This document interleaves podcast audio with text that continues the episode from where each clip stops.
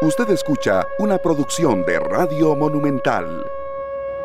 En Monumental, la radio de Costa Rica, 3 con 6 minutos, amigos oyentes, gracias, muchas gracias de verdad por estar con nosotros una vez más en una nueva edición de esta tarde, acá en Monumental, la radio de Costa Rica, 93.5 FM, www.monumental.co.cr. Gracias, amigos oyentes, por estar con nosotros una vez más, eh, compartiendo eh, con nosotros los contenidos, compartiendo con nosotros toda em, la gama de opciones que tenemos para ustedes de análisis y de verdad que muy contentos, primero porque no llueve tanto como otros días y a veces cuando se vienen esos diluvios que el, el país de verdad se ven problemas, hay situaciones eh, convulsas en cuanto a carreteras, en cuanto a inundaciones, en cuanto a casas afectadas, es bueno un respiro. Entonces hoy ha sido un día en el que no hemos tenido tanto reporte de lluvias, sin embargo recordemos que estamos bajo los efectos de una nueva onda tropical y se espera que podría recrudecerse esta situación pues más adelante en horas de la tarde-noche. Entonces a no eh, perder todo tipo de medidas de prevención. Eh, hoy es un día muy especial, retorno a mi compañero Sergio Castro después de unas merecidas vacaciones con cumpleaños incluido. Entonces aquí le damos la más cordial bienvenida a Sergio. Sergio, muchas gracias de verdad gracias, por estar acá. ¿Cómo, ha estado? ¿Todo bien? Todo súper bien, todo súper bien. Gracias a Dios, gracias a César en controles y a todos los que nos acompañan en esta tarde. De verdad que eh, unas vacaciones que no tomaba hace muchos años, claro, hay que decirlo así, y que valieron la pena. Serio, recargarse es vital, eh, mentalmente, físicamente. Hay algunos periodos de receso en los que uno viene a veces pues más cansado o mental o físicamente o las dos. Pero eh, en cuanto al funcionamiento diario eso es necesario en la vida. Por supuesto, por supuesto. Y bueno, y aparte este, también desconectarse un poco, ¿verdad? Del día a día que uno tiene, porque eh, realmente uno se acostumbra a, la monotonía, que, ¿verdad? Y, hace las cosas de forma mecánica. y tal vez a veces un aire distinto y uno ve todo lo bueno que, que, está pasando en la vida, ¿verdad? Y que puede mejorar en muchísimas cosas también. Claro que sí, hay una invitada muy calificada que está con nosotros ya en línea telefónica que, bueno, nos va a dar muy, mucho, mucho pie en cuanto, a ese, en cuanto a ese tema. La rutina mata, dicen, desde relaciones laborales, eh, amistosas, de pareja, y es bueno siempre tener un espacio de, descanso y de, recargar energías. Muchas gracias a Pablo Alfaro que nos reporta sintonías, a, a, Gustavo Martín Fernández, a Pablo Alfaro nos dice que bueno tenerlo de vuelta, Sergio. Sí, hay mucha gente que lo ha estado saludando. Pilas recargadas, bendiciones. Pablo Alfaro aquí y don Gustavo Martín, entre muchos otros oyentes que ya empiezan a reportar sintonía. Saludos a todos los amigos que nos acompañan y bueno, yo feliz de regresar y con una canción de una vez, eh, abriendo con Miguel Ríos, una canción de Alejandro Lerner, eh, Todo a Pulmón. Eh, hoy es un día muy especial, Esteban, un día que se celebra algo que nos está afectando cada vez a más personas en el mundo y que necesitamos siempre estar bien acompañados, ¿verdad? Y cualquier cosa que uno diga o que uno pida o que alguien nos venga a acompañar, que todo sea sí.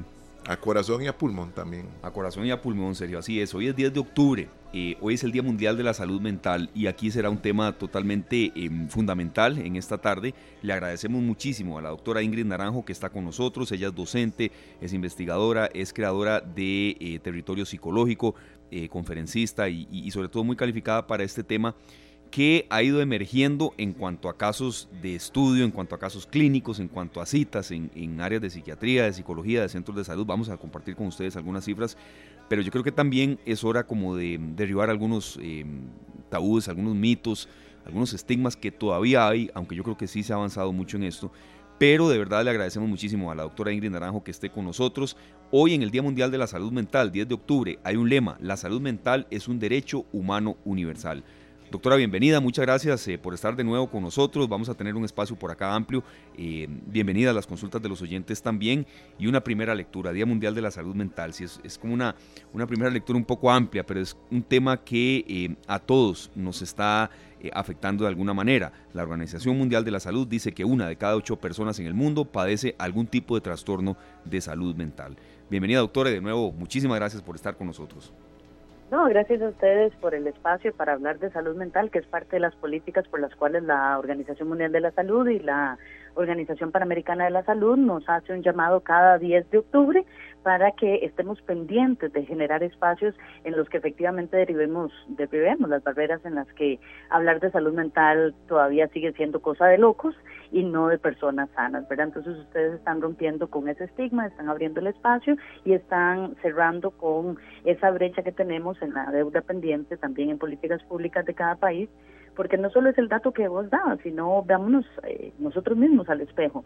En temas de trastornos mentales, el 60% de los casos de depresión en este país está siendo un llamado de atención, donde también eh, en caso de género, hombres y mujeres, pues eh, pareciera que somos más las mujeres que los estamos padeciendo, sufriendo, pero el 25% también representa a los hombres, en este caso ustedes que están en esa mesa a través de la radio, pues también aprovechar el espacio para abrir un paréntesis y saludar a nuestro amigo Sergio por su natalicio, que Muchas gracias. a celebrar.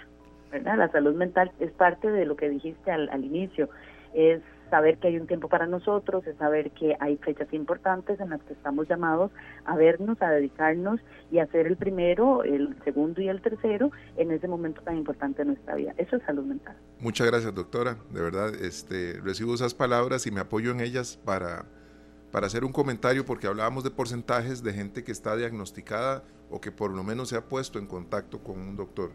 Pero ¿qué porcentaje se, se calcula? De personas que no son atendidas en torno a su salud mental, que tienen un padecimiento.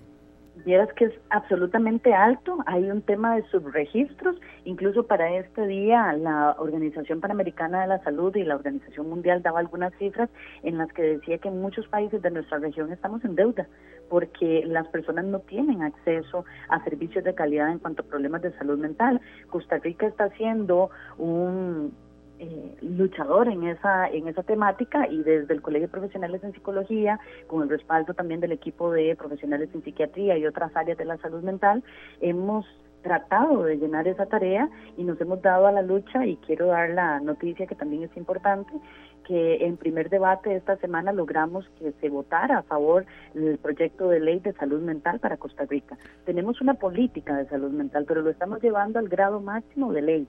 Esperamos que entre esta semana y la siguiente el segundo debate nos siga dando esa venia de contar con, eh, como país en la región, una ley que ya nos obligue a tener políticas públicas y políticas de Estado que nos ayuden a velar por estas injusticias donde hay discriminación en la atención de muchas personas.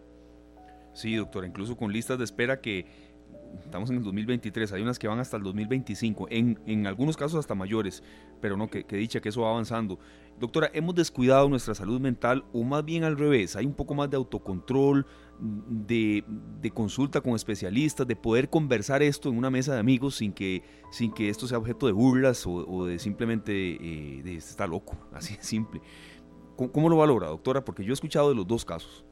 Si viera que lamentablemente en la práctica profesional también se ven las dos perspectivas. Hay personas que como esto se pone en tendencia y lo cual es beneficioso para quienes estamos en esta área, eh, entonces pareciera que la salud mental ya está en boga, todo el mundo habla de ella, todo el mundo la entiende, la comprende, tal vez no como este derecho humano universal, pero la ve como una tendencia, como una moda en la que tenemos que estar en el mood de la salud mental.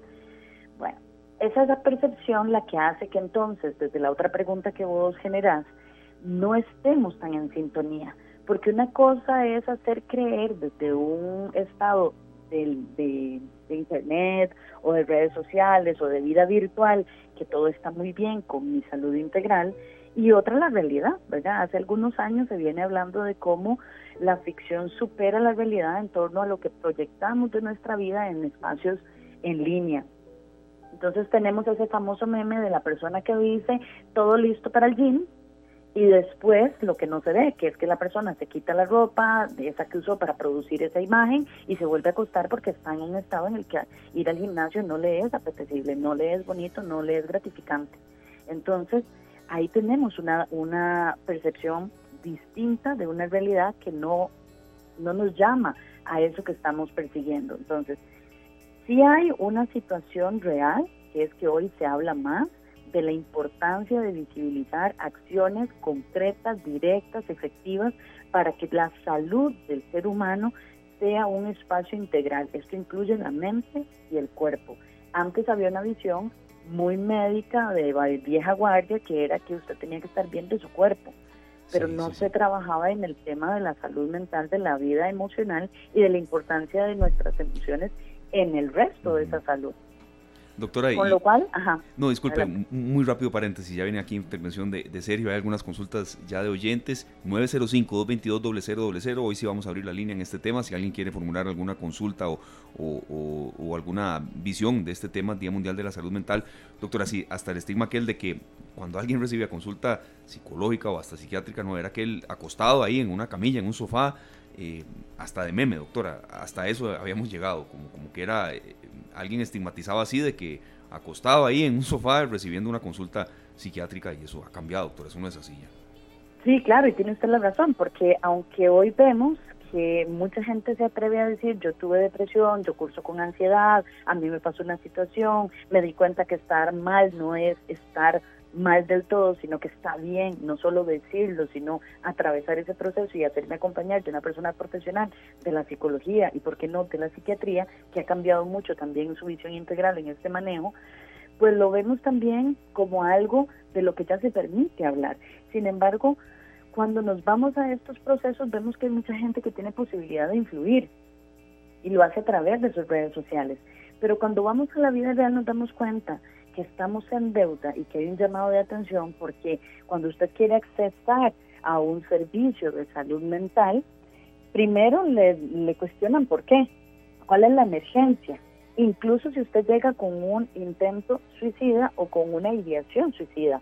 Y entonces hay quienes se toman esto a la ligera, incluso en el sector de salud, y a la hora de atender esa emergencia, resulta que la suya no es una emergencia y porque no es una cosa de vida o muerte. Entonces también el sistema es inoperante, es ambivalente con respecto a eso. Y ahí es donde es importante que espacios como estos nos permitan a nosotros llamar la atención y decirle a las personas que nos escuchan, a las que nos van a escuchar posterior, que efectivamente necesitamos ver nuestra salud mental como parte de la, de la integralidad de la salud. Hay que cuidarla porque tampoco puedo pensar que estoy bien mentalmente, pero descuidar todo lo demás que me hace a mí potenciar esa buena salud mental. Lo que como, lo que hago, cómo me movilizo, los oxígenos que recibo, las relaciones con las que me, me genero el día a día y establezco mi trabajo en el recorrido, en la vida en general. ¿Y cómo eso nos lleva a más autocontrol?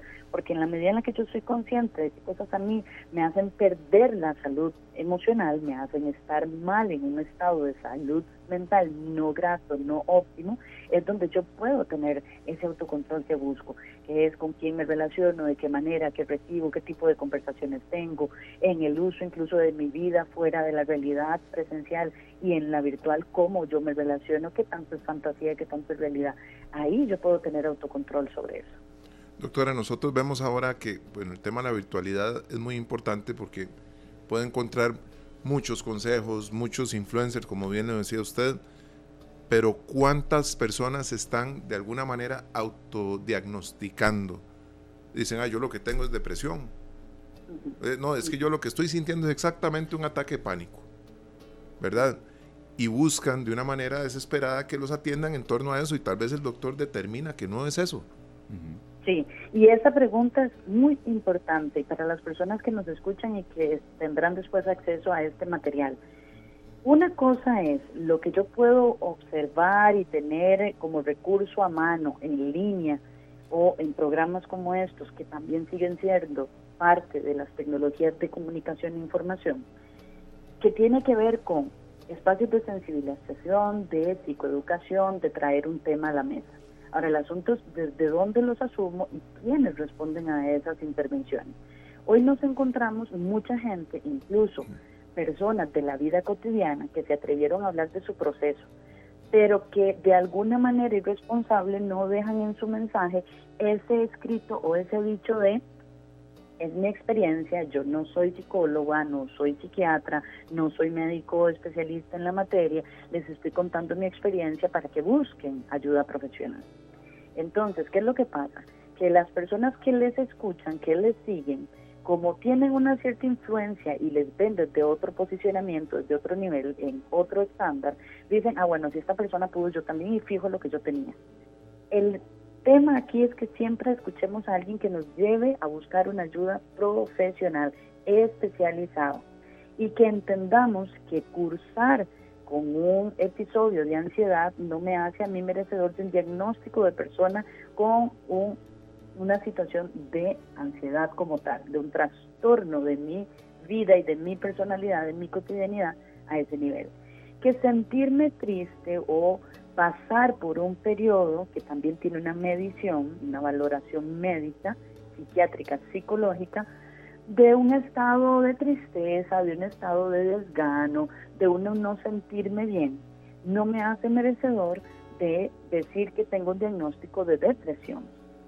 Las personas que cursan con una depresión tienen unos criterios de señalización para ese diagnóstico y realmente la pasan mal. Eso no quiere decir que estemos desacreditando que el día que usted se sintió mal no la pasó mal pero es diferente a cursar con un trastorno de mi salud emocional, de mi salud mental, que requiere una atención profesional especializada para que yo no llegue al límite donde la cosa se me salga de las manos y se me ponga peor y me sea más difícil atravesar ese momento o ese periodo de mi vida. Entonces sí, necesitamos entender que lo que yo puedo buscar en línea, que lo que yo puedo acceder en redes sociales, siempre tiene que tener ese criterio mío propio de preguntarme ¿Será eso lo que me está pasando? Debería buscar ayuda profesional para poder determinar hasta dónde y dónde debo acudir y cuál es mi diagnóstico. El tema es que ahí es donde nos damos cuenta, en la primera pregunta que hacían, de que la salud mental cuando implica que yo me haga ver, que yo intervenga y que busque ayuda profesional, entonces ya no es algo tan bonito de entender y de digerir. Y ahí sí me asusta. Y ahí es donde vemos la realidad versus esa percepción de que todo el mundo habla de la salud mental y que ya es normal. Claro. Doctora, hay una consulta de un estimado oyente, Enrique Hernández, desde Carolina del Norte, Estados Unidos. Se tiene la idea de que una persona en depresión se ve mal, pero son muchos los casos de suicidio de personas que no se veían mal. ¿Cuáles son los signos que debemos identificar en una persona con depresión que no son tan visibles? Aquí, eh, aquí no queremos, eh, si hay, por supuesto, comentarios eh, a ver, sarcásticos o con faltas de respeto no los vamos a leer, pero aquí nuestro compañero, nuestro amigo Enrique, amigo oyente, está usando palabras fuertes que, yo creo que a veces es bueno ya mencionarlas y no dejarlas de lado. Sí, aquí está hablando de temas de suicidio, de identificar rasgos de posibles eh, eh, actitudes suicidas y las vamos a decir porque creo que también es hora de como, de como de eliminar palabras que se pueden sonar, escuchar muy fuertes, pero que son realidad en una familia y que si no se atacan rápido puede lamentarse una tragedia. Y básicamente sí, eh, él está argumentando de que hay personas que se ven eh, potencialmente suicidas con algunas actitudes, ¿verdad, doctora? Pero también otras, como está diciendo eh, nuestro oyente Enrique, de que han habido casos en los que no. Y, bueno, ahí el, lamento quizás hasta puede ser mayor. Doctora, ¿cuáles son los signos que debemos identificar en una persona con depresión que no son tan visibles? Sí, eso es muy importante agradecerle a la persona que nos escribe también desde otras latitudes y que está pendiente de este tema. Efectivamente toca temas con palabras que siguen siendo tabú. Suicidio, depresión y una depresión enmascarada. Hemos venido hablando ya hace algunos años y sensibilizando que la depresión no necesariamente es ese elemento oscuro de nuestra vida en el que una persona se ve decaída, cambia su corporalidad, cambia su imagen hacia un estado en el que llama la atención porque uno podría decir algo le pasa, no se ve igual, no se baña, no se cuida, está descuidado. La depresión enmascarada nos lleva a vernos bien, a que la gente nunca se dé cuenta que estamos atravesando un estado emocional convulso, apremiante, desgastante, en solitario, que no es bueno para mí y que yo quiero seguirle mostrando a la gente una cara, me voy a permitir hacer un ejemplo muy coloquial para que todos nos sentamos identificados, como el payaso. Siempre sonriente, siempre bien, mostrándome alegre, cuando de verdad como dicen los, los de antaño, la profesión se lleva por dentro. Esos elementos en los que de repente yo no estoy viendo a alguien que se sienta mal o se haga percibir mal, sino que más bien puede ser un cambio hacia el otro extremo. Alguien que está muy alegre, alguien que de repente se muestra muy bien, ¿verdad? Lo veíamos como en la estabilidad, pero de repente está más alegre de lo normal, está mucho mejor de lo normal, dice estar mejor de lo normal y uno dice que es raro, ¿verdad? como de un extremo al otro eso que puede estar siendo enmascarado a lo que uno puede pensar que alguien respondería, mira, hoy no fue un buen día en el trabajo, porque las cosas no funcionaron bien y fue evidente para todos, y de repente esta persona dice, a mí me pareció que estaba perfecto. Dice, ¿es sarcasmo o qué será? Entonces ahí hay que prestarle atención. Aquí hay unos cambios muy sutiles que no son evidentes porque pareciera que la persona está bien, pero están en el extremo de estar bien, ¿verdad? Si fue un mal día para todo el mundo en el trabajo o si hubo una situación familiar y respecto a la persona se muestra como que nada le afectó todo está bien y más bien está maravilloso, prestemos también atención. Los extremos no son, no son buenos para nadie. Entonces, tenemos el estigma de que una persona con depresión es una persona que se ve muy mal y que se ve oscura y esa nubecita que de repente nos muestran ahí en algunas imágenes. Hay gente que tiene una depresión enmascarada en la que su vida se ve muy bien. Y la refleja así en redes sociales, doctora, que ese es otro tema que vamos a tocar ahorita. Sí.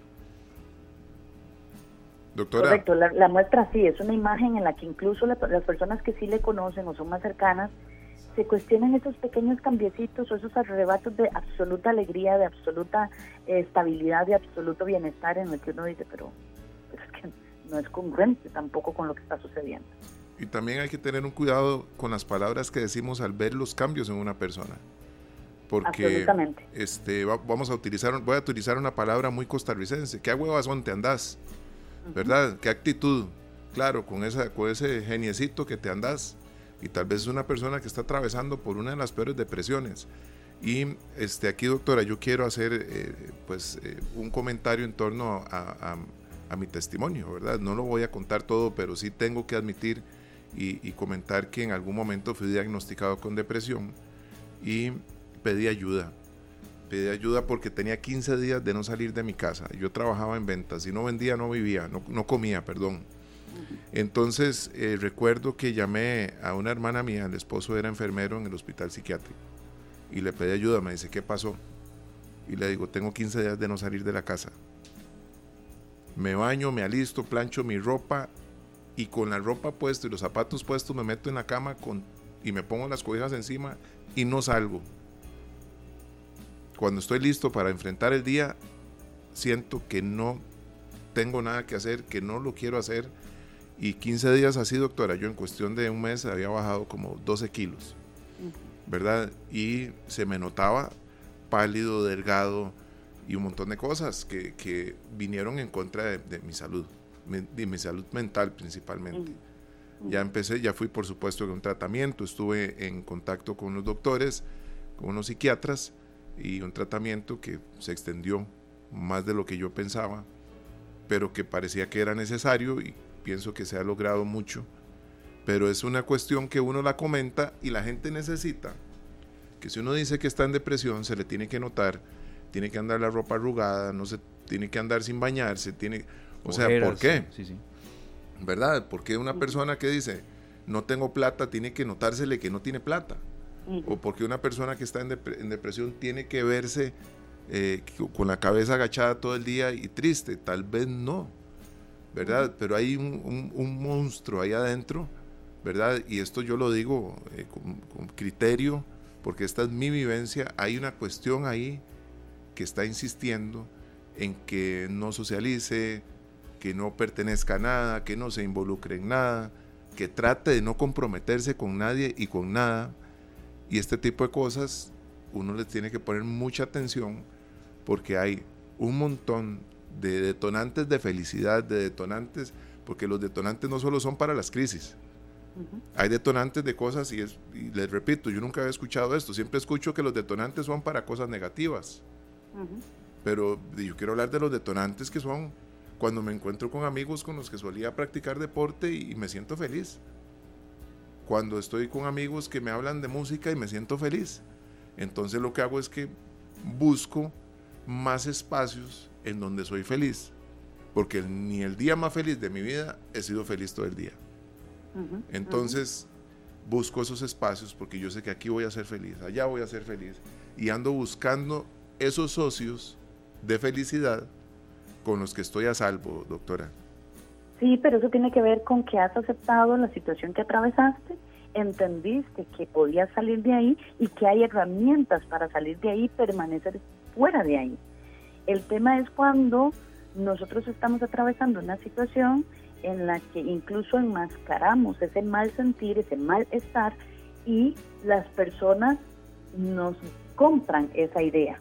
Entonces después se muestran sorprendidas, como decía ahora Esteban, de que raro, ¿cómo fue que se quitó la vida si ayer estábamos muertos de risa?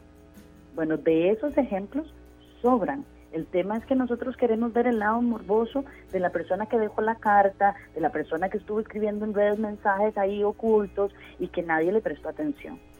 De estas cosas podemos leer a un exactor, ¿verdad? Como Robin Williams, que todo el mundo decía, ¿cómo fue? ¿verdad? Y después notamos que su oscuridad realmente estaba en él, estaba oculta porque no quería que se supiera la situación. Aquí tenemos casos en Costa Rica de personas muy conocidas y otras que se hicieron conocidas después del acto y que supimos que lo que tenía era una depresión pero que nadie notó porque su vida seguía normal, entre comillas. Pero vos estás dando ejemplos de que esa normalidad, entre comillas, debe ser observada. ¿Cómo fue que de repente nadie se dio cuenta que vos te levantabas, te bañabas, te vestías para ir a trabajar, pero no llegabas a trabajar?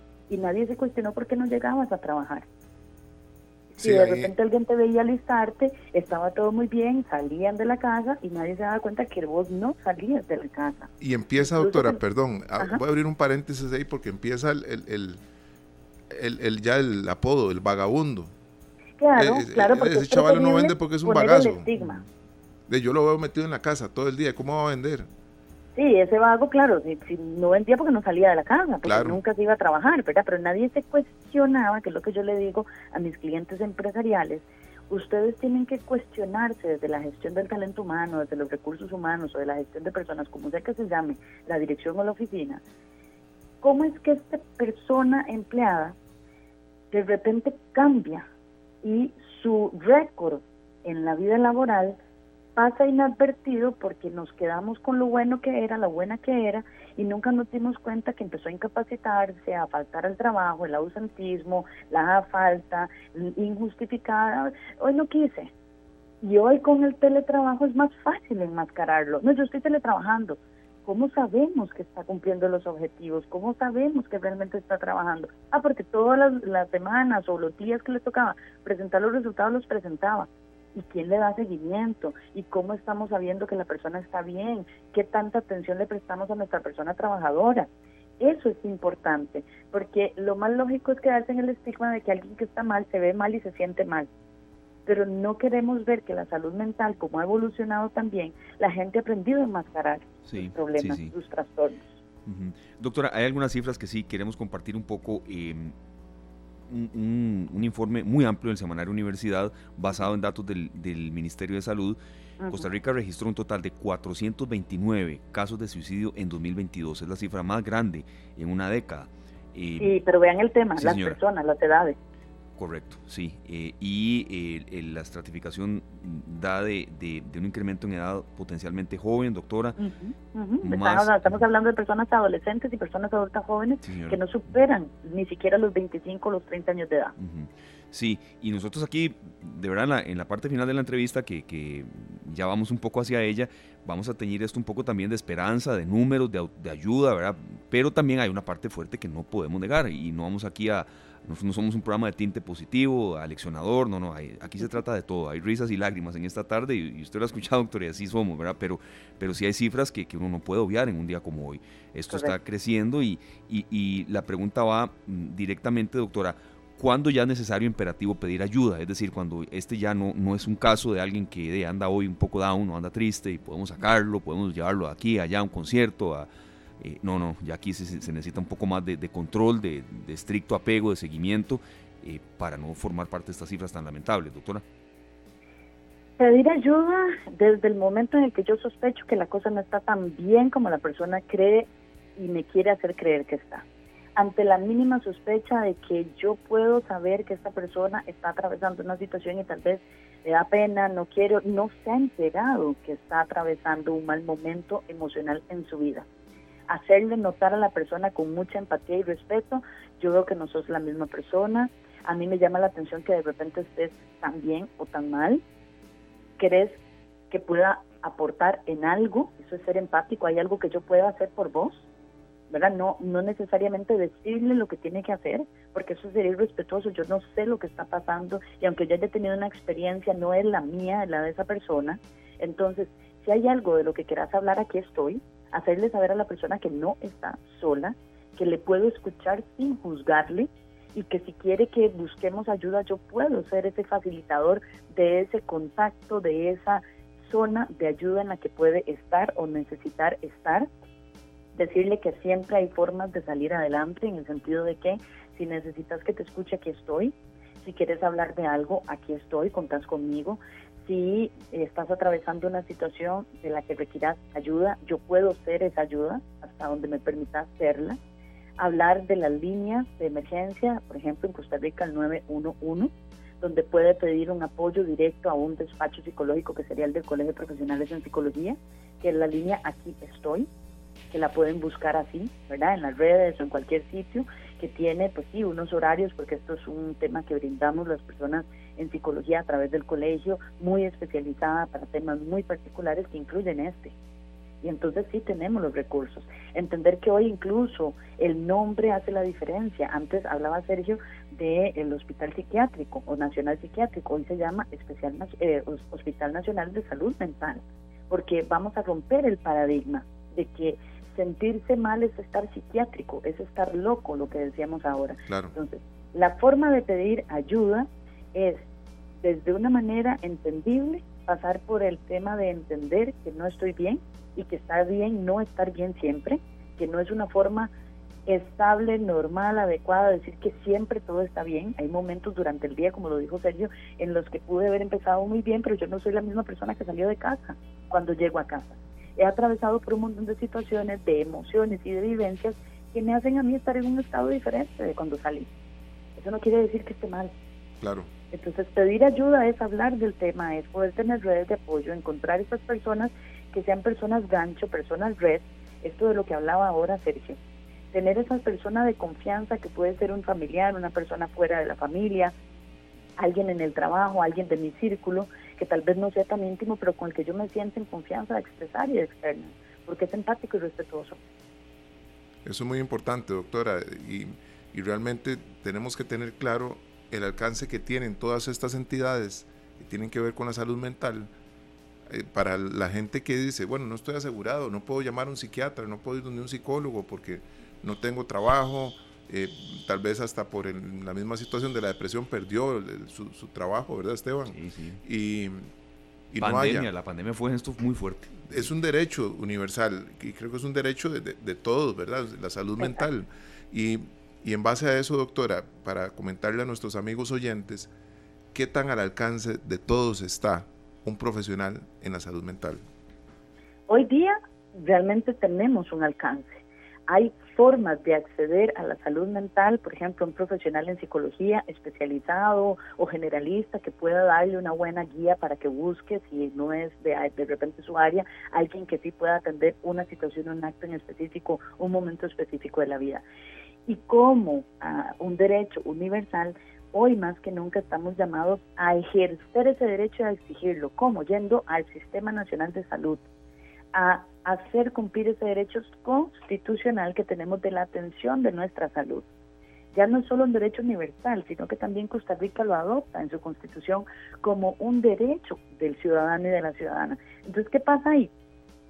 Hágalo valer. Vaya y pida acceso en el EVAIS, en el CAIS, en el hospital, y si ahí no se da, busque la otra forma de encontrar eso para hacerlo valer.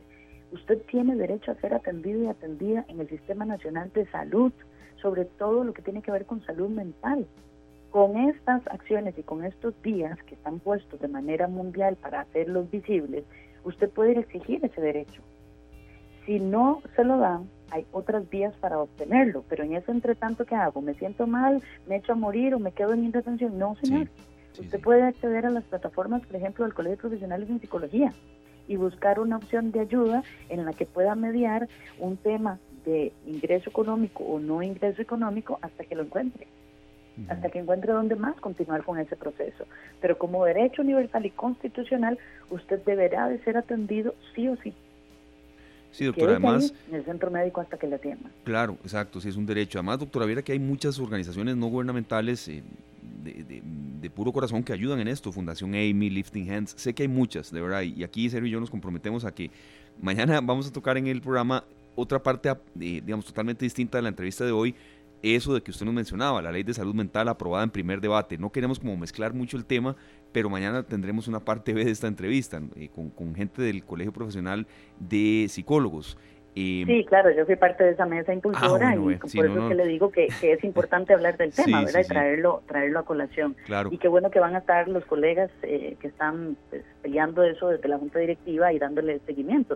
Pero es esto, ahí se van a encontrar con que lo que estamos promoviendo es que pedir ayuda no sea un tema eh, de lujo, ¿verdad? Porque un mito de la salud mental es que es un tema de lujo, ¿verdad? Como ir al dentista, como ir a una estética, como ir a otros eh, espacios de medicina o de salud que no son un bien básico inherente al ser humano. Hoy la salud mental forma parte de esos recursos de la salud que deben de estar a disposición de las personas porque no son un lujo, son una necesidad humana.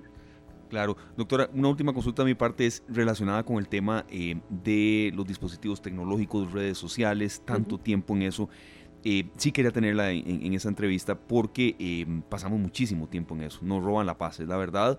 o a veces nos la dan. Es que tiene que ver un poco la manera en que la usamos, en que los usamos. Pero yo sí siento que hay un fuerte componente de eso de eh, de que puede ser eh, no solo algo que quite el sueño, sino también la paz y la salud mental. Redes sociales, dispositivos tecnológicos llegaron para quedarse. Y si muchos de los que los critican ahora los hubieran tenido cuando tenían menos edad, los hubieran usado, doctora. Yo creo que eso hay que tener un balance así. Pero eh, sí es cierto también que pueden robarnos la paz, doctora.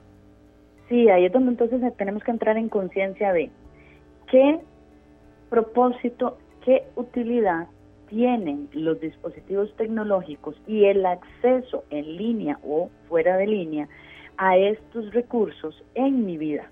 ¿Para qué me sirven?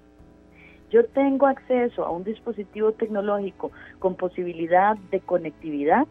¿Para qué? ¿Qué uso le doy? Si me empiezo a responder cosas que tienen que ver con que me generan angustia, me generan preocupación, me quitan la paz, me comparo con otras personas, debo cuestionarme para ver de qué manera yo le doy a eso un viraje para que en vez de robarme la paz, quitarme salud, me generen lo contrario. Sean posicionadores de estabilidad emocional ah, yo tengo algunas páginas que sigo de personas profesionales calificadas que sé que no me van a diagnosticar porque me van a decir que busque ayuda de un profesional directamente, pero hay gente calificada que habla sobre la, temática y la verdad que me escucharlos me genera información y me pone conciencia. Ok, perfecto. Eh, yo escucho o veo o sigo páginas de noticias que no siempre son negativas, sino que también me dan a entender que la vida eh, hay esperanza, que hay posibilidad de escuchar otras cosas, como cuando ustedes en su programa le dan un giro a esa realidad y también se hablan de cosas buenas que están ocurriendo. El uso del dispositivo tecnológico, ¿qué me aporta? ¿Para qué me sirve? ¿Cómo me hace crecer? Si yo no me cuestiono eso, y simplemente lo tengo como un accesorio en mi vida, como parte de mi vida, pero no sé ni qué me aporta, desde ahí tengo que empezar a cuestionarme si me genera salud mental. Eso es muy importante, ¿verdad? Porque podemos ver todos los TikToks y todo lo que hay ahí disponible para nosotros y nos reímos y vacilamos y aprendemos, pero al final igual queda el, recipiente vacío, ¿verdad? Y doctora, aquí tenía yo una pregunta muy importante porque ahora hablábamos, usted nos comentaba de cómo notar ciertas señales, ¿verdad?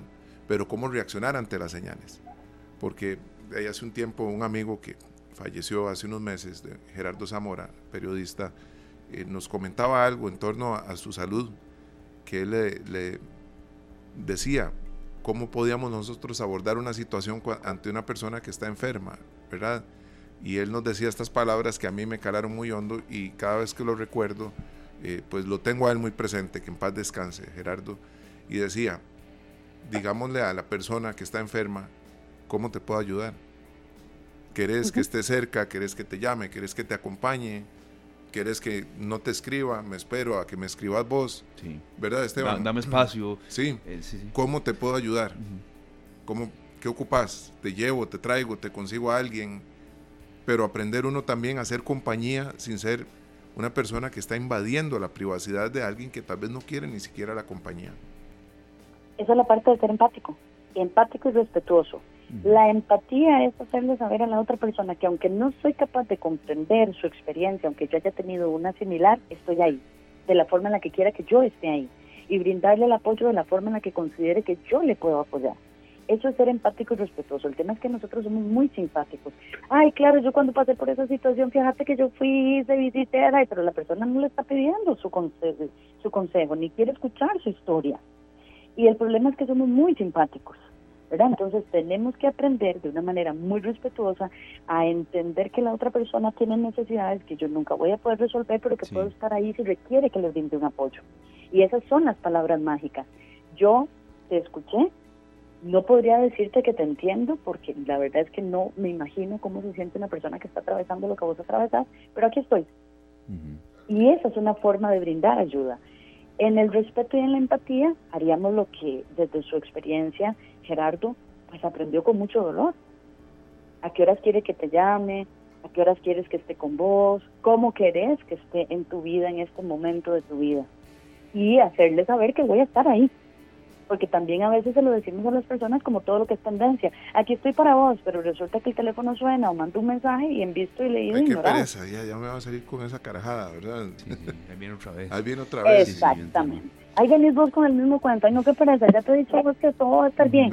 Eso es súper simpático, eso no es empático.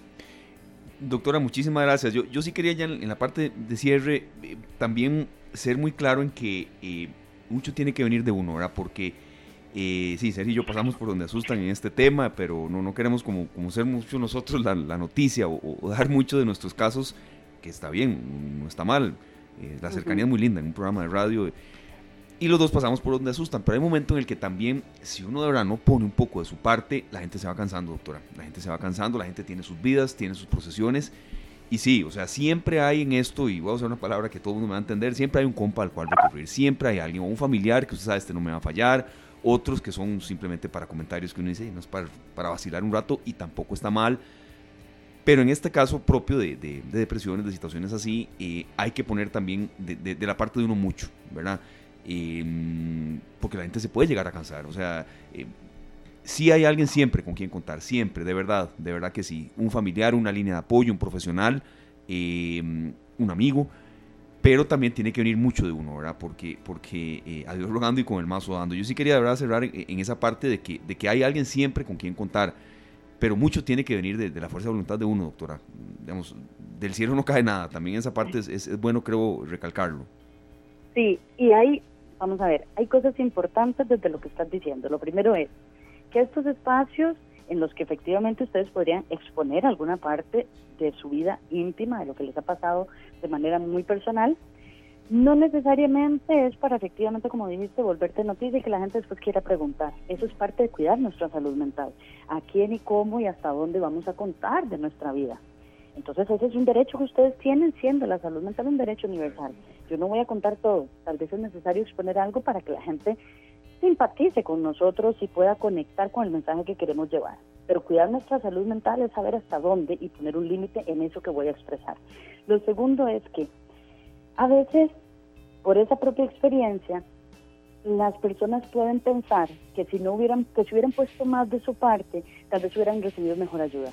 Tenemos que entender, respetando y empáticamente conociendo cada experiencia, que es individual, que es única, a pesar de que todos podamos atravesar la misma depresión, es mi experiencia, porque yo soy Ingrid, vos sos Esteban y vos sos Sergio, que la gente se cansa o se siente mal porque no entiende y no comprende algo que vos mismo que estás atravesando no sabes cómo se llama, ni cómo se siente, ni qué hacer con eso. Entonces, poner de nuestra parte a veces no es tan fácil, porque no sabemos qué nos está pasando, porque no entendemos cómo estamos atravesando esto, ni por qué estamos atravesando esto, y hasta que no recibimos ayuda no lo logramos decir como lo decís hoy. Entonces, lo que queremos dejar como mensaje en este espacio que ustedes han abierto, el Día Mundial de la Salud Mental, es que los familiares reciben las noticias o ven el cambio en sus otras personas familiares o en sus amigos con la misma angustia, con la misma frustración y con el mismo desconocimiento de quien lo está enfrentando.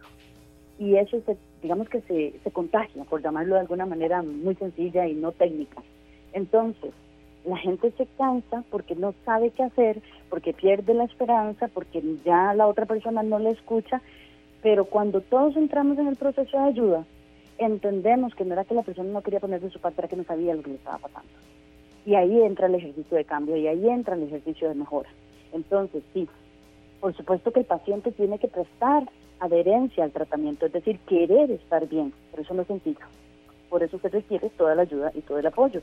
Y ahí hay un desgaste de las redes de apoyo también, que es entendible como hoy lo estás explicando. Esa gente que se cansó, esa gente que dijo, ay, no te pereza, yo ya no puedo, la verdad todo sigue lo mismo. Pero es porque también está asustada, frustrada y no entiende lo que le pasa a esa persona amiga o a esa persona familiar. Entonces, la mejor forma de poder procesar esto al cierre de su programa en el Día Mundial de la Salud Mental es que cuando alguien enferma, enfermamos los que estamos cerca. Por angustia, por contagio, porque no sabemos, porque también nos impacta esa situación que le pasa. Y cuando se busca ayuda, la buscamos entre todos. Porque también las personas que están cerca deberían de recibir alguna asesoría para entender qué le pasó a su familia y para poder retomar sus vidas todos en común. Doctora, muy importante todo esto y esperamos que quienes nos acompañan hoy en esta tarde hayan tomado estos datos para su crecimiento también y acompañarse, hacerse acompañar si necesitan compañía y si no, eh, poder colaborar con personas que ellos saben que la están necesitando. ¿Algún contacto de territorio psicológico para que la gente pueda pues acudir eh, a solicitar ayuda? así como está eh, eh, diciéndolo usted, el territorio psicológico en las diferentes redes sociales, ahí pueden escribirme y ponerse en contacto conmigo y pues probablemente hagamos alguna derivación dependiendo de la especialidad de lo que requieren.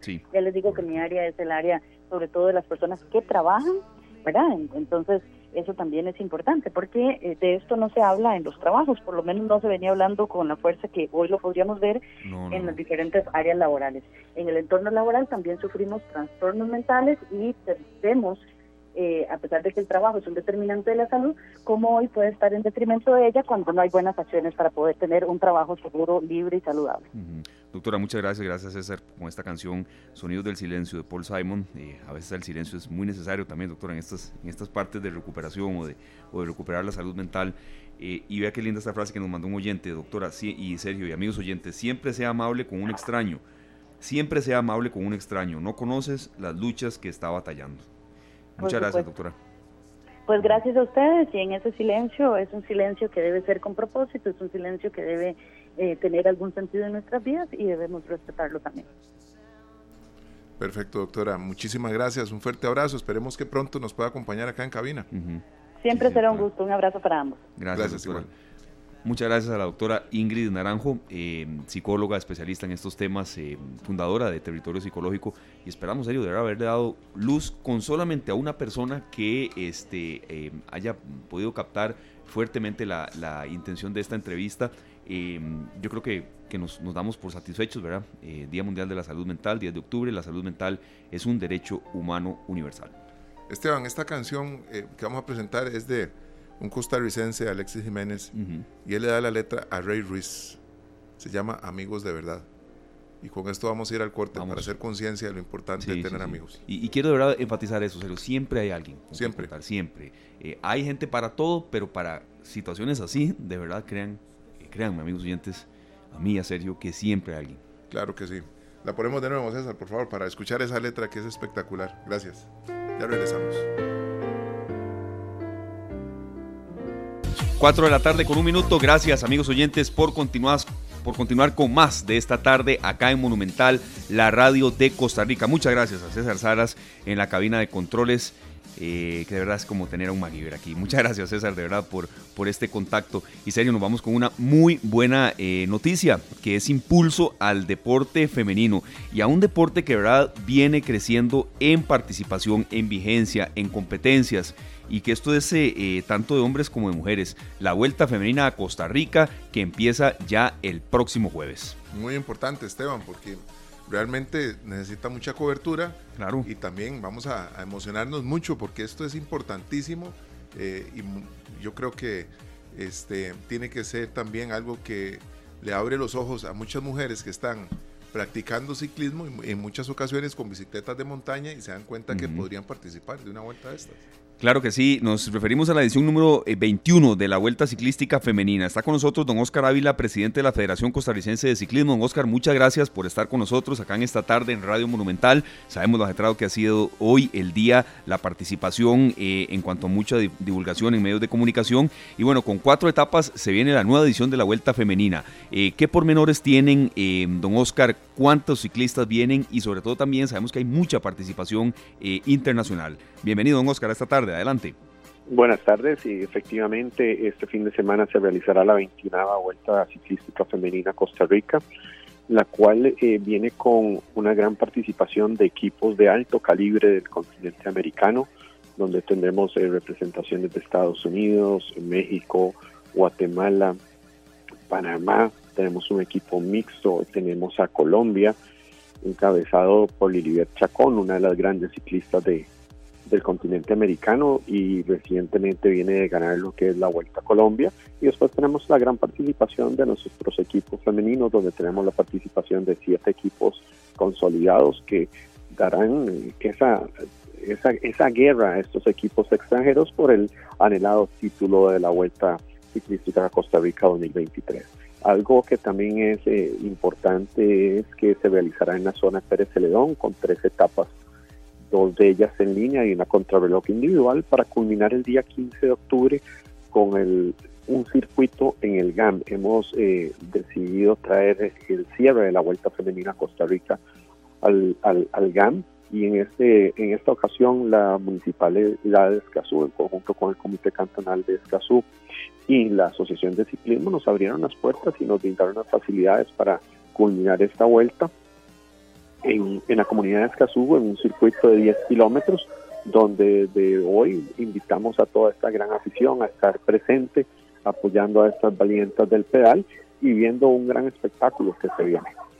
Don Oscar, 21, esta es la, edición número 21, ¿verdad? Correcto. ¿Cómo se, eh, se clasifica a, a, una vuelta ciclística femenina en Costa Rica? Sí, la Vuelta Ciclística Costa Rica está en el calendario de la UCI. La UCI es el máximo ente de ciclismo a nivel mundial y es meramente por invitación.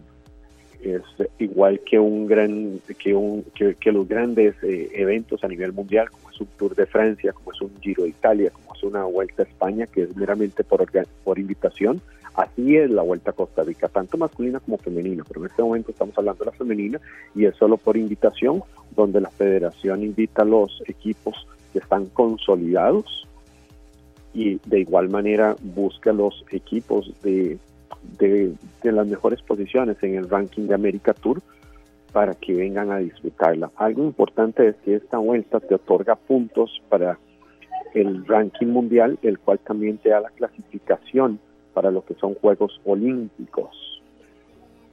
Para el 2024, ya que dicho ranking eh, finaliza el 31 de octubre y la Vuelta a Costa Rica está antes de ese 31 de octubre, por lo tanto otorgará puntos para lo que es la clasificación final a Juegos Olímpicos. Claro, yo creo que ahí me, nos está respondiendo, don Oscar, una pregunta que le iba a hacer. Por supuesto que, de, como periodista, usted comprenderá que uno eh, consulta a ver no lo negativo, sino lo que le llama la atención, aunque aquí lo que queremos es divulgación, que la gente vaya a verlas. Sí, precisamente, creo que ya ahí me, lo responde bien. ¿Por qué tal vez en esta fecha, cuando está lloviendo tanto, cuando hay partes en estas zonas que usted nos está mencionando de las etapas, que hay, eh, no propiamente en el recorrido, pero sí hay sectores aledaños con calles cerradas, pero creo que tiene mucho que ver con eso, con, con posibilidad de ranking, de puntaje eh, eh, don Oscar. Así es, eh, nosotros tenemos un calendario extenso durante toda la temporada, donde tenemos eh, otras vueltas, además tenemos campeonatos nacionales y efectivamente, es decir, la tenemos antes del corte para lo que es Juegos Olímpicos.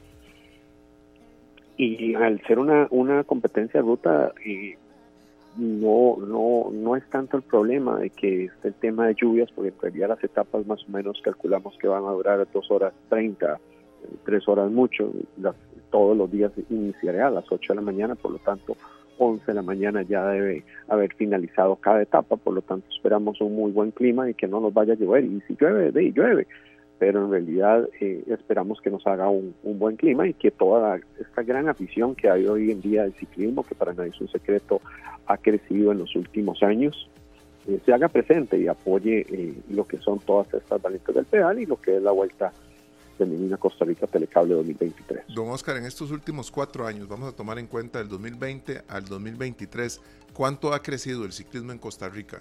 Ustedes lo pueden palpar eh, fácilmente porque sabemos que en esta época en la que incluye la pandemia, muchas personas tomaron sus bicicletas y se adentraron en el deporte de una manera más profesional, ¿verdad? ¿Cuánto ha mejorado esto y cuánto ha beneficiado también al ciclismo estos últimos cuatro años?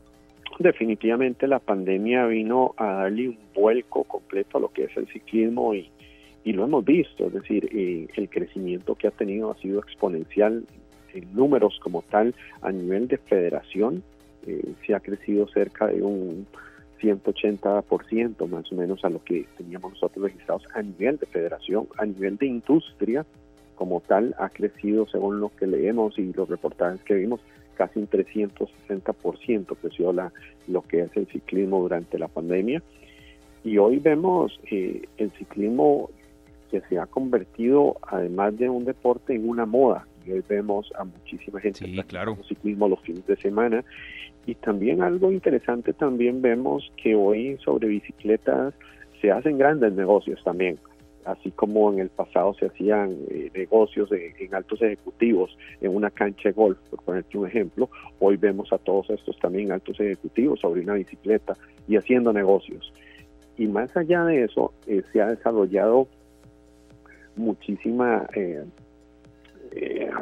adicción, por ponerle un término, a lo que es el ciclismo como tal, recreativo, el cual también beneficia muchísimo a la población, porque tenemos una, una población muchísimo más sana, una población practicando deporte, y lo vemos todos los fines de semana en nuestras carreteras que vas a Grecia y ves cualquier cantidad de personas en bicicleta, que vas a, a Puriscal, que vas a Cartago, que vas a Brosi, es decir, por todo lo largo y ancho del país ves gente practicando deporte, y en este caso ciclismo, lo cual a nosotros como federación eh, nos alegra muchísimo.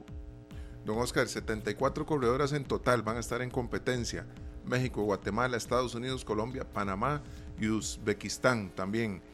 Eh, ¿Cuántas veces Costa Rica sale como delegación a participar en vueltas, eh, ya como una delegación de ciclismo femenino, para participar en vueltas en otros países?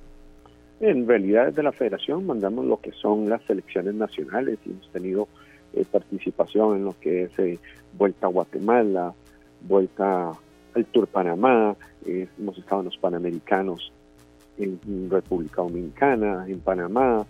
Y, em, entonces, de, como selección nacional salimos en varias ocasiones y después están los equipos que también son invitados a algunas vueltas o inclusive algunos equipos reclutan a nuestros atletas para reforzar equipos en algunos países y, tenemos varios casos. En Colombia tenemos varios atletas reforzando equipos para lo que es Vuelta a Colombia y compitiendo en el calendario colombiano. También tenemos en, México, es decir, eh, tenemos una, una, un número interesante de participación en el extranjero. Claro. Una pregunta, este, eh, don Oscar, ¿por qué eh, la dedicada, por supuesto, por sus logros, eh, es una figura más que conocida, Adriana Rojas, 39 años, pero ¿cómo fue el proceso de selección? Sabemos que hay mucha mujer en materia de ciclismo descollando y no sé si fue complicado dedicárselo a Adriana Rojas. ¿Cómo se basó esta selección, don Oscar? Sí, en realidad, hablar de Adriana Rojas es hablar de, de una estrella de nuestro ciclismo, una un atleta que ha participado prácticamente en todas las vueltas a Costa Rica y hoy se ha enfocado en lo que es representarnos en los campeonatos panamericanos de en los juegos eh, juegos panamericanos de montaña en, Santiago a final de mes y ella se concentró en lo que es en ciclismo de montaña. Por lo tanto desde la federación consideramos que era importante dedicarle a ella esta vuelta que se la iba a perder después de los grandes triunfos que nos ha dado y fue relativamente fácil. En realidad, eh, para nadie es un secreto que Adriana es un, un emblema del ciclismo femenino en nuestro país, nos ha dado grandes triunfos y por qué no eh, retribuirle de una manera eh, de agradecimiento, dedicarle esta 29 Vuelta Ciclística Costa Rica. Bueno, ahí don Oscar, nosotros vemos aquí que Pérez Celedón, San Isidro en general y Escazú ¿Cuáles son esas distancias? Porque vemos distancias hasta, bueno, la contrarreloj que es un poco más de 23 kilómetros, ¿verdad? Sí, en realidad eh, las etapas en Pérez Celedón eh, son etapas columpiadas. y cuando hablo de columpiadas significa que es bastante rompepiernas, sube y baja. Quebrado, la quebrado. exactamente, no, no alta montaña como subir todo el cerro, Ajá. sino eh, son etapas columpiadas que se corren a un ritmo muy, muy duro, vertiginoso, donde vamos a Buenos Aires y después terminamos en general con una subida larga, tendida. Tenemos una contrarreloj individual que empieza eh, plana y después termina picando para arriba. El último, el tercer día en Pérez Celedón, que es el último día ahí, que es el día sábado, tenemos un, para mí la etapa reina, donde terminamos en Fátima, donde tenemos casi 6, 7 kilómetros de subida tendida, que marcará la diferencia. Y después de, culminaremos en el Gammon con un circuito en, en la localidad de Escazú, la cual el circuito en Escazú, para los que conocen Escazú, han dado por, por la zona, Escazú no es plano, Escazú siempre tiene sus cuestas y es un circuito que se las trae donde hay tres o cuatro, nosotros en el medio le llamamos repechos duros, definitivamente van a marcar una diferencia, pero le abrimos la oportunidad a toda esta gran afición para que esté presente en el circuito apoyando a todas estas eh, muchachas. Perfecto, don Oscar, muchísimas gracias, de verdad. Vamos a darle divulgación eh, y para que la gente eh, evidentemente lo, lo, tenga en, en, cuenta. Por ejemplo, la etapa 4, que es el cierre, el domingo, Escazú, San Rafael, Guachipelín y Escazú de vuelta, más o menos como a qué hora va arrancando y que la gente vaya, de verdad, a Escazú a verlo. Sí, las, las, etapas, las etapas inician a las 8 de la mañana, Correcto. las cuatro etapas. Calculamos el día domingo dos horas, dos horas quince más o menos es lo que va a durar el, el circuito. Por lo tanto, eh, esperamos que toda esta afición se haga presente. Además, habrán activaciones, habrá regalía de, productos patrocinadores en el Parque de Escazú durante toda la, la, celebración de la etapa. Y ahí los invitamos desde la Federación Costarricense de Ciclismo a estar presentes. Perfecto, don Oscar, muchas gracias. Suerte, ¿verdad? Que no, que no ocurra nada en ninguna eventualidad. El ciclismo de verdad es muy vertiginoso, está teniendo mucho auge en Costa Rica. Hay figuras eh, como Adriana Rojas que están descollando y que también eh, vienen antecedidas de, mucho proceso también eh, de niños. Entonces, de verdad, que, dicha que se pudo realizar que mm, la pandemia va poco a poco dejando de lado todos esos recuerdos en que estas actividades no se podían dar. Siete equipos nacionales y seis internacionales, Sergio, en la Vuelta Ciclística Femenina. Esteban, ¿hace cuánto no está una Vuelta Ciclística?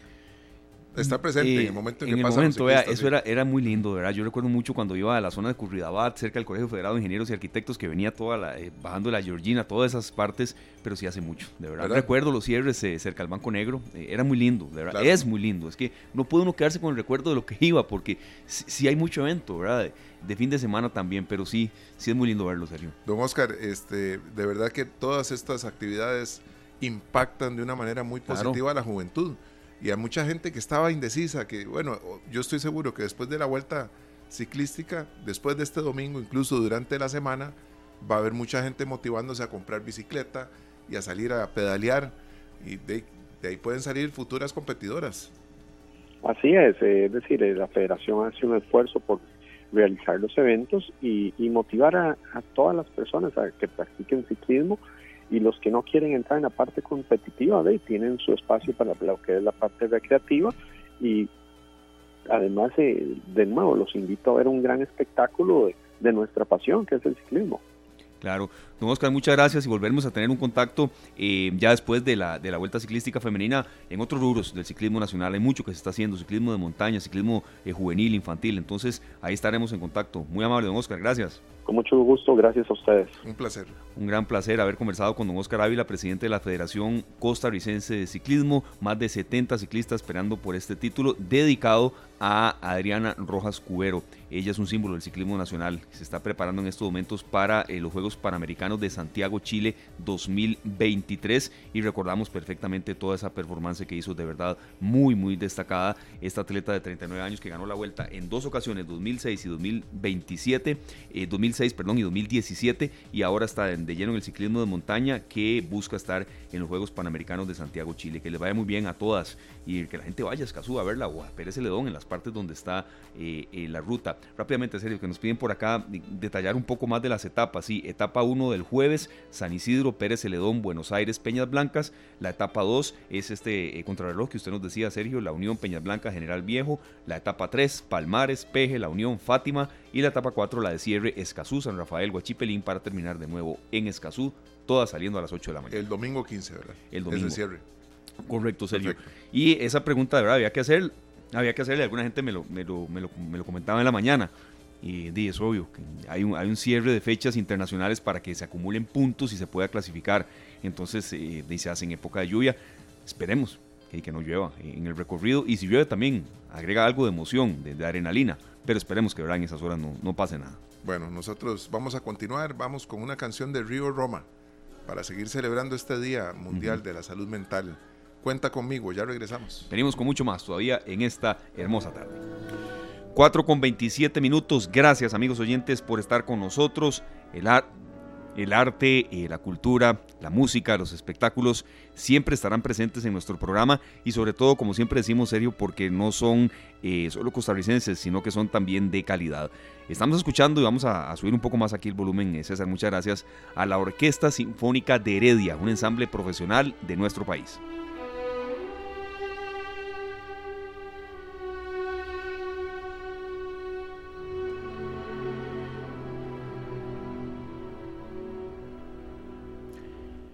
Así es, y está con nosotros doña Maribel Navarro Cartín, ella es la productora de la Orquesta Sinfónica de Heredia. Muchísimas gracias por estar con nosotros acá en esta tarde, eh, haciéndonos partícipes de su cultura, de su arte. Maribel, gracias, les saludamos Sergio Castro y Esteban Aronne para comentar un poco de estos conciertos que se vienen prácticamente de cierre de temporada de la Orquesta Sinfónica de Heredia, pero también para hablar de cómo ha estado este año y lo que ustedes proyectan para el año venidero y, y el cierre de año, que sabemos que hay mucha actividad también ya relativa a la propia Navidad.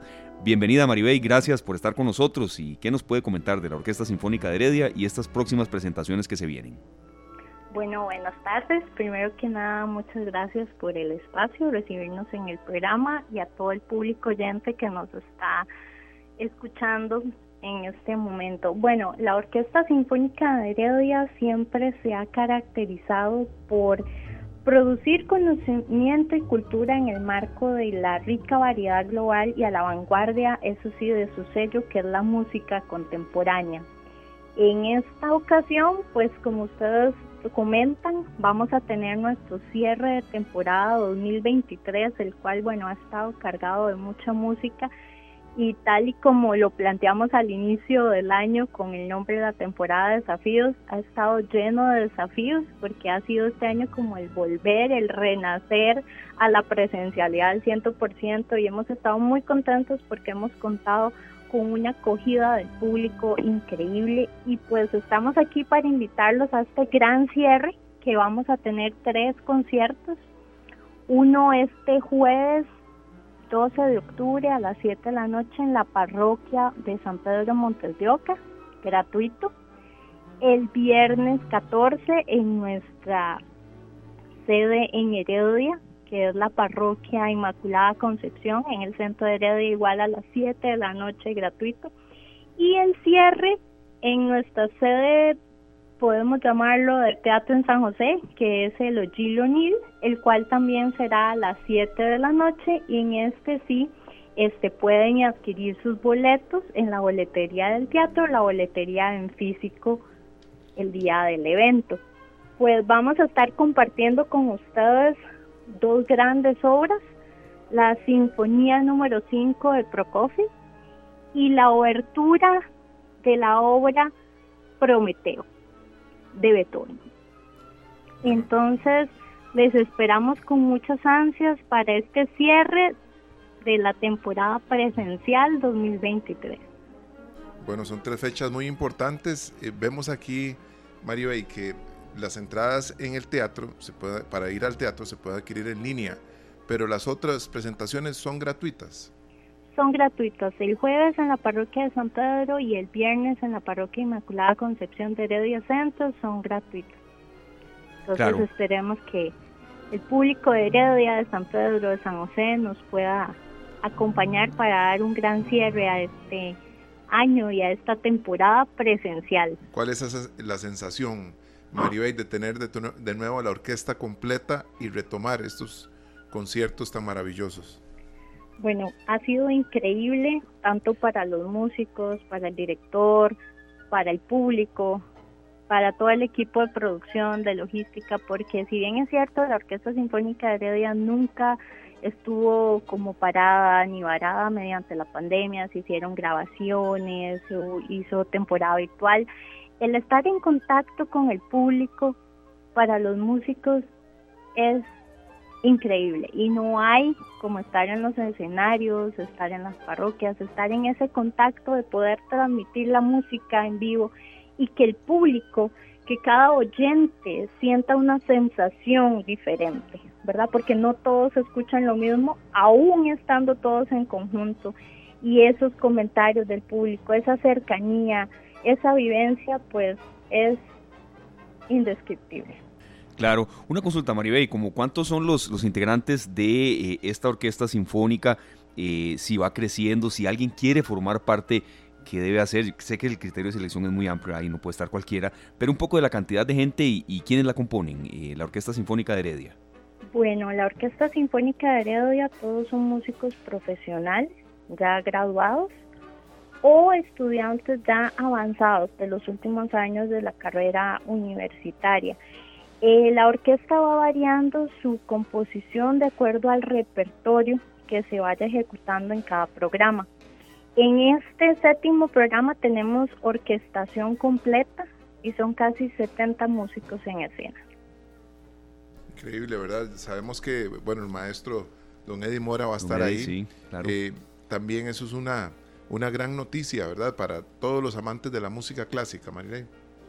Sí, claro, esta, este cierre de temporada pues lo tenemos con nuestro director titular, nuestro director artístico que es Eddie Mora, que todos los que tienen, le han seguido la trayectoria saben que es un gran director, un gran maestro, ha sido nominado a varios premios nacionales, recientemente acaba de ganar el premio nacional en dirección y bueno, como músico un excelente profesional y que hace que la orquesta transmita una sonoridad amena para el público.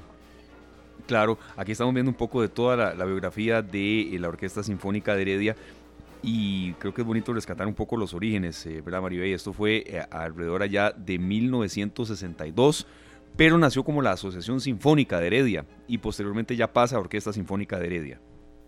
Correcto, eh, fue fundado de hecho en 1962, como lo mencionan, este, y ha ido creciendo, ¿verdad? Ha ido poco a poco eh, luchando, haciendo luchas, generando espacios, eh, generando oportunidades, consolidándose ya con una ley.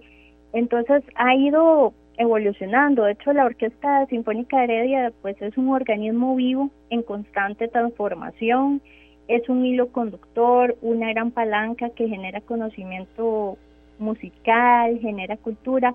No es una orquesta como podríamos llamar de formato tradicional, sino una propuesta moderna, acorde a los momentos que vivimos hoy en día, fragmentados de nuestra realidad, pero enfocada en la música contemporánea y sin dejar de ser o sin dejar de buscar la calidad cada día y el profesionalismo, además de que buscamos la apertura de nuevos espacios de música latinoamericana, dando a conocer un repertorio diferente y poco conocido en el país, y también de apoyar talento nacional. El concierto que recién, el sexto concierto de temporada que recién acabamos de tener, tuvimos como solista la pianista Daniela Navarro, quien ha hecho una gran carrera prominente en Rusia, y al joven director Luis Castillo, quien recientemente también ha hecho una carrera prominente en Londres. Bueno, todo esto es eh, muy buenas noticias. Ustedes también tenían eh, la gran participación en Cantata Negra. No, nosotros no participamos pero sí lo promovieron. Cantata Negra. Ustedes lo promueven esto, eh, doña Maribel, en la página de la Orquesta Sinfónica de Heredia y principalmente por ahí quería eh, agarrarme con un hilo conductor porque se promueve la música desde las básicas, perdón, desde las bases de la música clásica. ¿Cuántos niños y cuántos jóvenes se involucran cada día o cada año en Heredia con la Orquesta Sinfónica? Bueno, eso es un pilar fundamental para nosotros desde la primera temporada, desde que abrimos el año. Eh, en nuestros conciertos en el Teo, aunque tienen boletos, llamamos y damos entradas de cortesía y tratamos de promover a todas las instituciones de formación musical, escuelas municipales, cine, eh, etapas básicas, y tratamos de que siempre haya un porcentaje de estos niños involucrados en nuestras presentaciones. ¿Por qué? Porque ellos son el futuro. Al fin y al cabo, si usted tiene un niño que aprecia la música, que usted le enseña a apreciar la música, le enseña a aprender con la música, va a tener un joven o un adulto responsable, que no necesariamente tiene que dedicarse a la música, pero va a tener valores en los cuales la música le va a ayudar a su desarrollo como persona, como ser humano, como profesional. Entonces, para nosotros esto es muy importante y siempre estamos involucrando diferentes tipos de población, especial niños, jóvenes, adultos. De hecho, ahora para este último concierto vamos a tener la visita de una delegación de jóvenes de la sede de Limón de la Universidad de Costa Rica que ellos vienen auspiciados por la orquesta para poder participar del concierto de cierre en el Teo. A mediados de año hicimos una colaboración con el CINEM, que ellos estaban en un campamento de jóvenes y niños y los, los trajimos perdón, al concierto que tuvimos en julio y presentación de el libro de hecho que habla de la historia de la Orquesta Sinfónica de Heredia. Perfecto, no, muchísimas gracias Maribel, de verdad por haber estado con nosotros. Sabemos evidentemente que hoy es martes 10 y las presentaciones son jueves 12 en la parroquia de San Pedro de Montes de Oca y gratuita y el viernes 13 de junio en la parroquia Inmaculada Concepción en Heredia Centro. Pero es para que la gente vaya perfilando su agenda, ¿verdad? Serio, para que vaya poniéndolo en agenda y, y ojalá que, el clima les ayude. de semana claro. María dice, cuando uno ve estos programas de ustedes, uno sabe que qué maravilloso, Esteban, que, que, a uno le digan, mira, este domingo en la, en la parroquia o este viernes. Sí. gratuito. Serio, la gente va a esto, de verdad. Yo he visto muchas actividades que hay en San Pedro, eh, paso mucho por esa zona, San Pedro de Montes de Oca, eh, cuando se hacen ahí en el Parque John F. Kennedy, la gente va, son masivas, entonces no me cabe duda que, que todo ese esfuerzo será recompensado. Muchas gracias y que estén llenas las dos presentaciones y por supuesto la de Eugene O'Neill también y todo lo que se les venga para el 2024. Les agradecemos montones. De hecho, aprovecho para decirles a todos los radioescuchos que estén atentos, ustedes también, porque a mediados de noviembre ya vamos a estar haciendo el lanzamiento de nuestra temporada 2024 para que vayan ahí ya anotando sus agendas. Vamos a tener diversidad de música, directores invitados, solistas, entonces para que estén pendientes de nuestras redes sociales y de los canales de comunicación de la OSH. También finalizando esta temporada no es como que nos quedamos dormidos, sino que vamos a estar haciendo como un reprise llamado temporada virtual de la selección de algunas de las obras de todos los conciertos que hemos tenido en el 2023. Entonces, para quienes no han podido ir o se han perdido alguno, pues que estén atentos porque vamos a estar transmitiendo en el canal de YouTube, en diferentes redes sociales, medios de comunicación, algunos extractos de las obras que hemos presentado durante todo este año. Ve, Maribel, como a la gente le interesan estos temas, un oyente en carretera, Andrés Martínez, nos consulta si nos puede repetir la hora en la presentación de San Pedro, que esa es el jueves. Eh, Maribel, ¿a qué hora? Perfecto, sí, el jueves, este jueves 12 a las 7 de la noche. Perfecto. Todos son a las 7, jueves, viernes y sábado a las 7 de la noche. Ya ustedes tienen un programa un programa para difundir todo esto, Mario. sí. Y súper contentos porque esto es lo que hace cultura en el país, esto es lo que acerca a los jóvenes, esto es lo que nos permite dar a conocer lo que estamos haciendo, ¿verdad? Los diversos medios, las diversas orquestas, las diversas escuelas de música, esto es lo que nos permite acercarnos a la comunidad y que la comunidad pueda. Claro, y aleja a los niños de sedentarismo. Estamos viviendo hoy en día, porque ser frenada estaciones de arte. A veces tenemos la solución. ¿Verdad? Y lo maravilloso. Y a la familia en general, ¿ve? Así es. siempre. Muchas siempre tendrán eh, su, su, parte en esta tarde. Era Maribel Navarro, productora ejecutiva de la Orquesta Sinfónica de Heredia. Vayan de verdad a estas actividades y tendremos más adelante a Eddie Mora acá, eh, director de la Orquesta Sinfónica de Heredia, dando divulgación.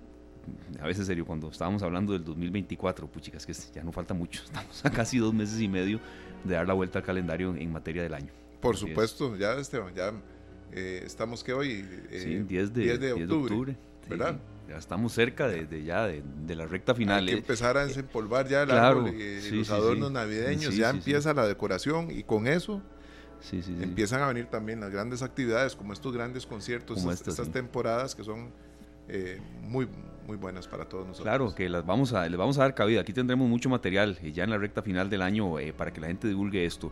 Muchísimas gracias amigos oyentes por estar con nosotros. Nos dice José Delgado en materia de la, de la primera entrevista que realizábamos hoy en el marco del Día Mundial de la Salud Mental. José Delgado, en mi caso personal, yo procedo a salir a correr para despejar mi mente. Gracias, don José.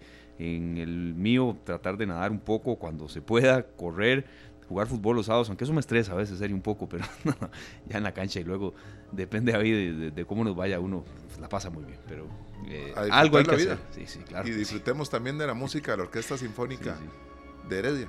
De Heredia, nos vamos, con eso a la pausa, así es. Venimos 4 de la tarde, 50 minutos, nos vamos al ritmo de Vicentico. Los caminos de la vida, Sergio, nos llevan a veces a donde no queremos, a veces a donde queremos, a veces eh, en caminos más largos llegamos a la meta, eh, pero siempre lo importante es tratar de caminar. Eso es lo más importante, Esteban. Tratar de no perder el ritmo. No son lo que yo pensaba, no son lo que yo creía, definitivamente. Pero bueno, eh, le di una frase lindísima que decía, ¿quieres ir o no quieres ir? Si quieres ir, tenés que ir. Sí.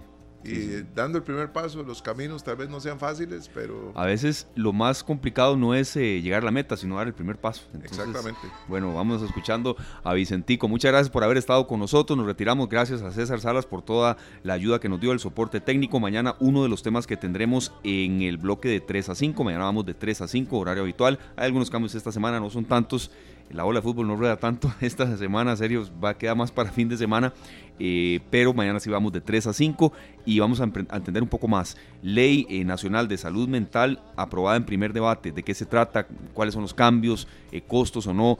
Ya después del desarrollo de la entrevista que tuvimos hoy en el marco del Día Mundial de la Salud Mental, alguna gente nos escribe y nos dice, sí, el acceso es muy caro, en Costa Rica los medicamentos es muy caro y no todos pueden son dudas de verdad que, aquí recogimos para mañana tenerlas un poco eh, con mayor claridad en la primera parte de nuestro espacio. Bueno, los esperamos mañana en horario habitual de 3 a 5 de la tarde. Los caminos de la vida, Vicentico. Nos vamos, viene pelando el ojo, que la pasen muy bien. Este programa fue una producción de Radio Monumental.